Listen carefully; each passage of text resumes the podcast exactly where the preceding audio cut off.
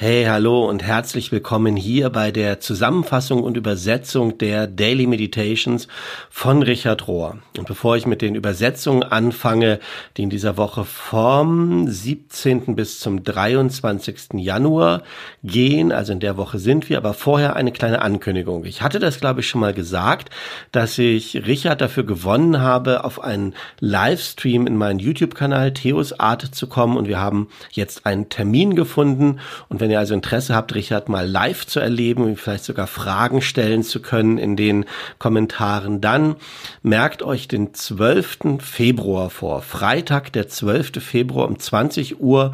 Und dann müsst ihr einfach auf YouTube gehen, Theos Art eingeben, also meinen YouTube-Kanal wo ihr vielleicht sonst auch dieses hier als ähm, Videopodcast hört.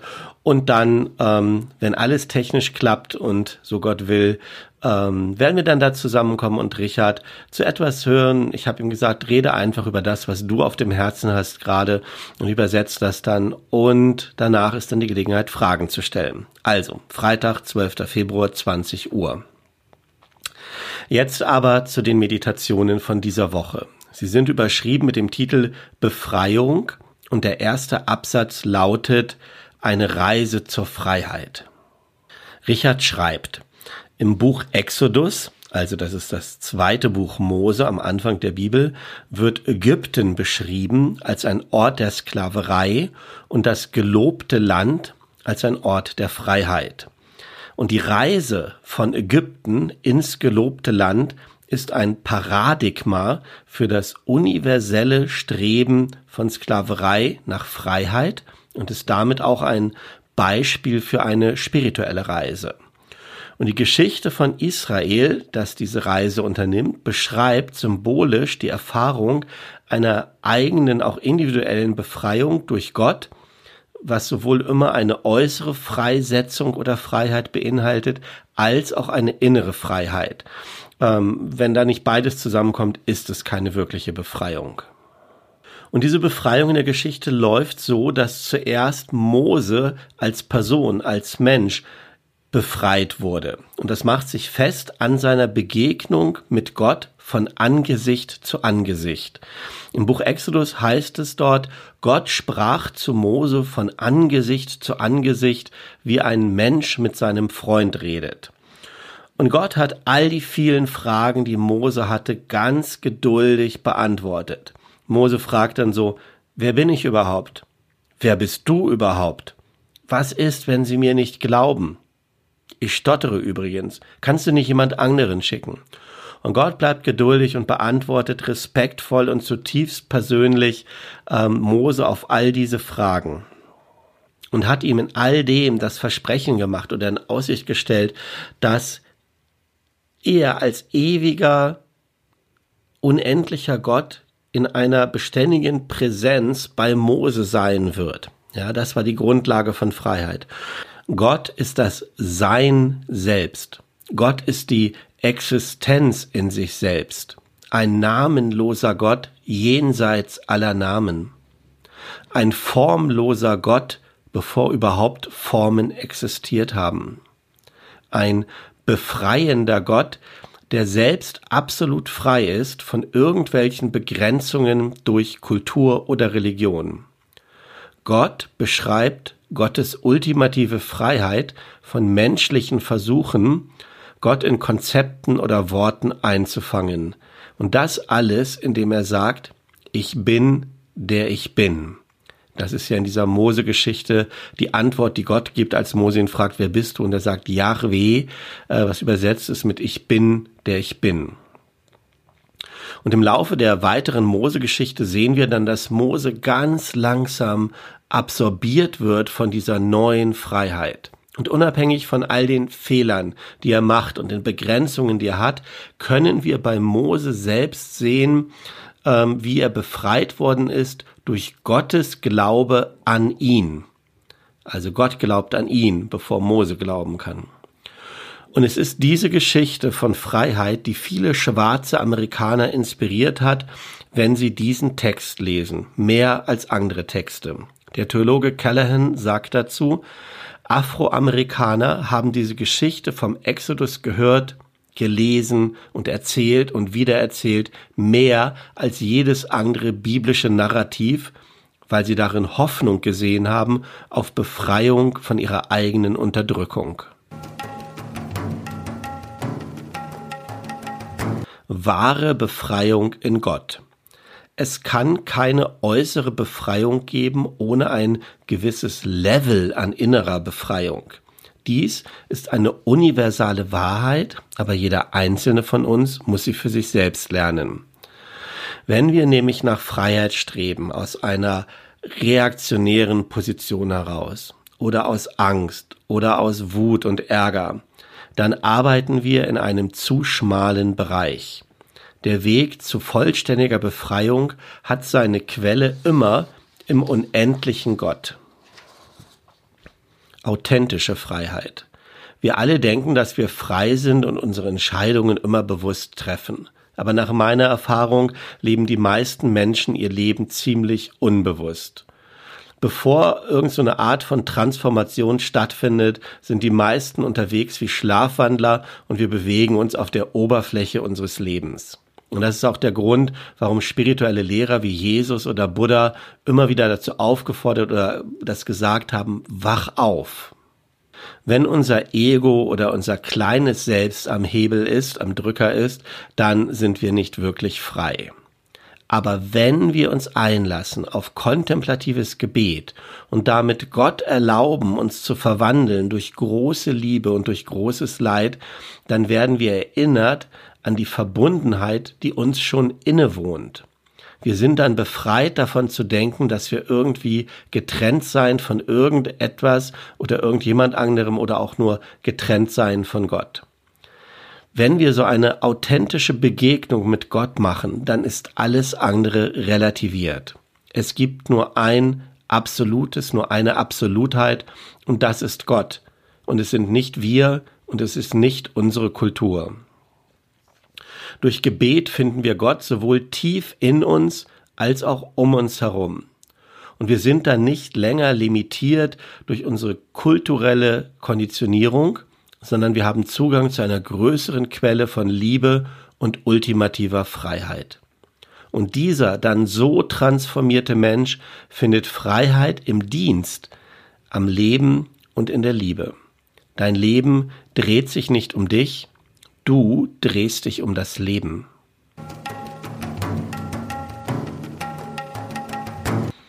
Eine Befreiungstheologie.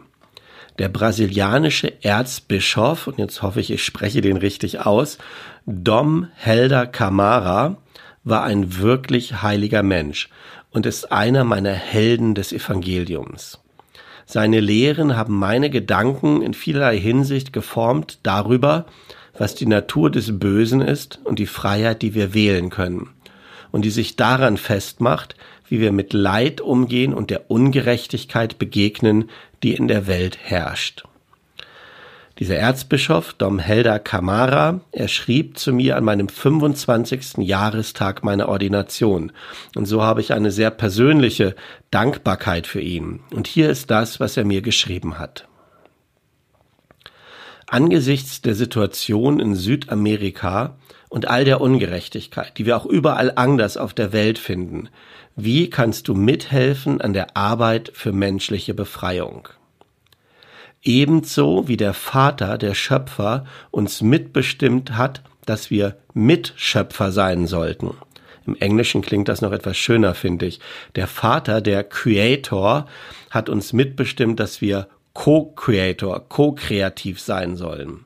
Und genau so, wie der Sohn der Erlöser ist, sind wir mitbestimmt, Co-Erlöser zu sein. Sag das nochmal.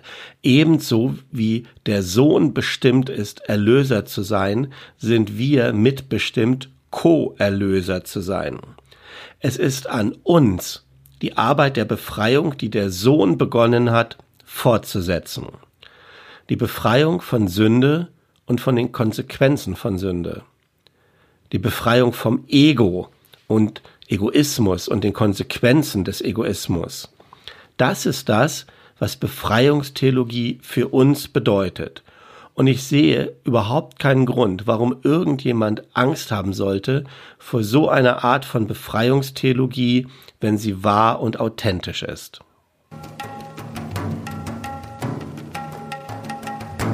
Ein befreiender Geist. Der Heilige Geist ist ein befreiender Geist. Und auch wenn wir die Erfahrung von Freiheit in unserem täglichen Leben manchmal vermissen, manche das gar nicht haben, in Zeiten des Gebetes können wir die volle Freiheit in Gottes Gegenwart erfahren.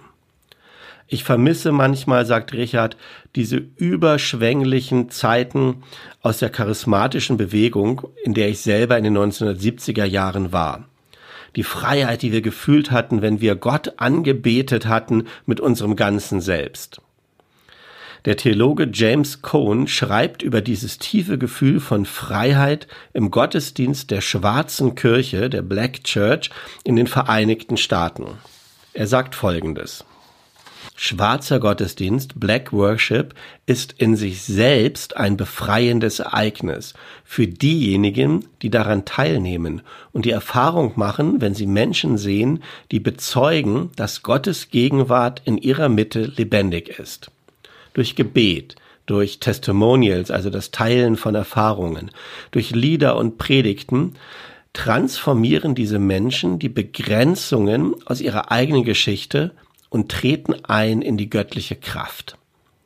Und dadurch kreieren sie Momente von Ekstase und Freude und erkennen dabei, dass der Schmerz der Unterdrückung nicht das letzte Wort ist, das über schwarzes Leben gesprochen wird.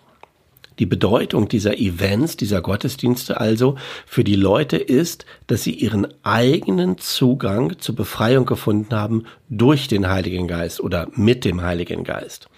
In dieser Begegnung oder mit diesem Zugang sind sie frei als Kinder Gottes. Und um zu verstehen, was das für schwarze Menschen bedeutet, müssen wir uns daran erinnern, dass sie wirkliche Freiheit im weißen Amerika nicht gefunden haben. Deshalb, wenn ihnen gesagt wird, ihr seid frei, meine Kinder, kreiert das eine unbeschreibliche Freude und Aufregung in diesen Menschen. Sie singen, weil sie frei sind. Schwarzer Gottesdienst ist Feiern dieser Freiheit. Richard sagt, die frühe Kirche wusste ganz sicher um diesen befreienden Effekt von der Gegenwart des Heiligen Geistes. Und vielleicht hatten die Lehren des Apostel Paulus so viel Einfluss, Impact, weil er die menschliche Würde wiederherstellte in einer Zeit, die auch von Unterdrückung und Ungerechtigkeit geprägt war. In das korrupte und in das korrupierende römische Reich hinein ruft Paulus, der eine selbe Geist wurde uns allen zu trinken gegeben. Er eröffnet damit ein ganz neues Spielfeld. Ihr, ihr alle seid Söhne und Töchter Gottes in Jesus Christus. Nach Paulus Vorstellung war damit die alte Welt vergangen und eine neue Welt war geboren, in der jeder und jede frei ist. Frei, um anderen zu dienen.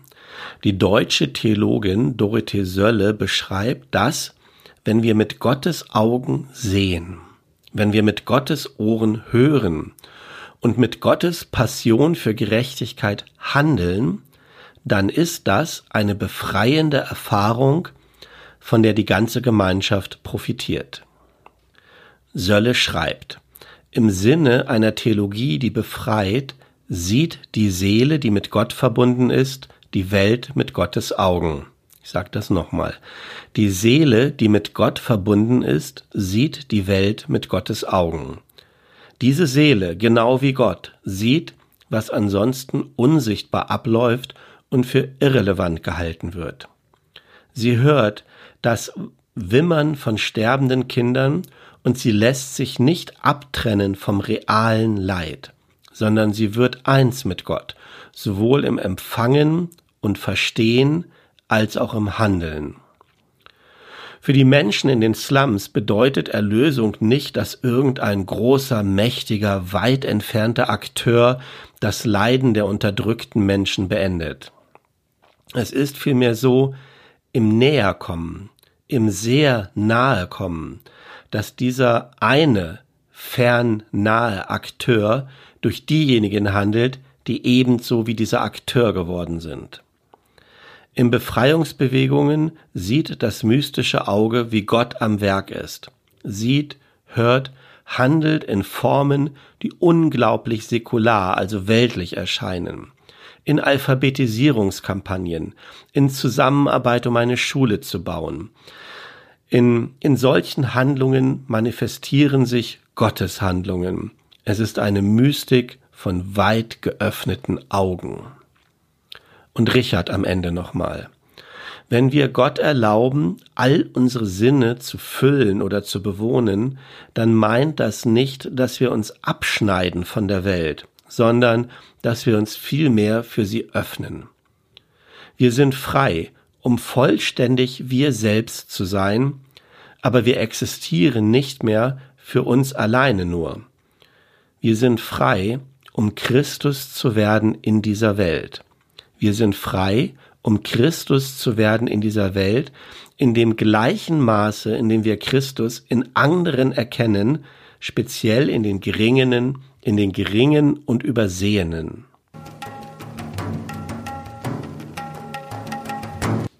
So, meine lieben Kompanieros, das waren die Meditations von dieser Woche und mir bleibt noch, euch alles Gute und allen Segen zu wünschen. Möge dieser befreiende Geist stets in euch und um euch herum sein. Und möget ihr die Erfahrung von dieser Gegenwart dieses Geistes, dieser heiligen Geistkraft in eurem Leben machen in der kommenden Woche und jeden Tag, bis wir uns hier wiedersehen oder wiederhören. Macht's gut. Tschüss.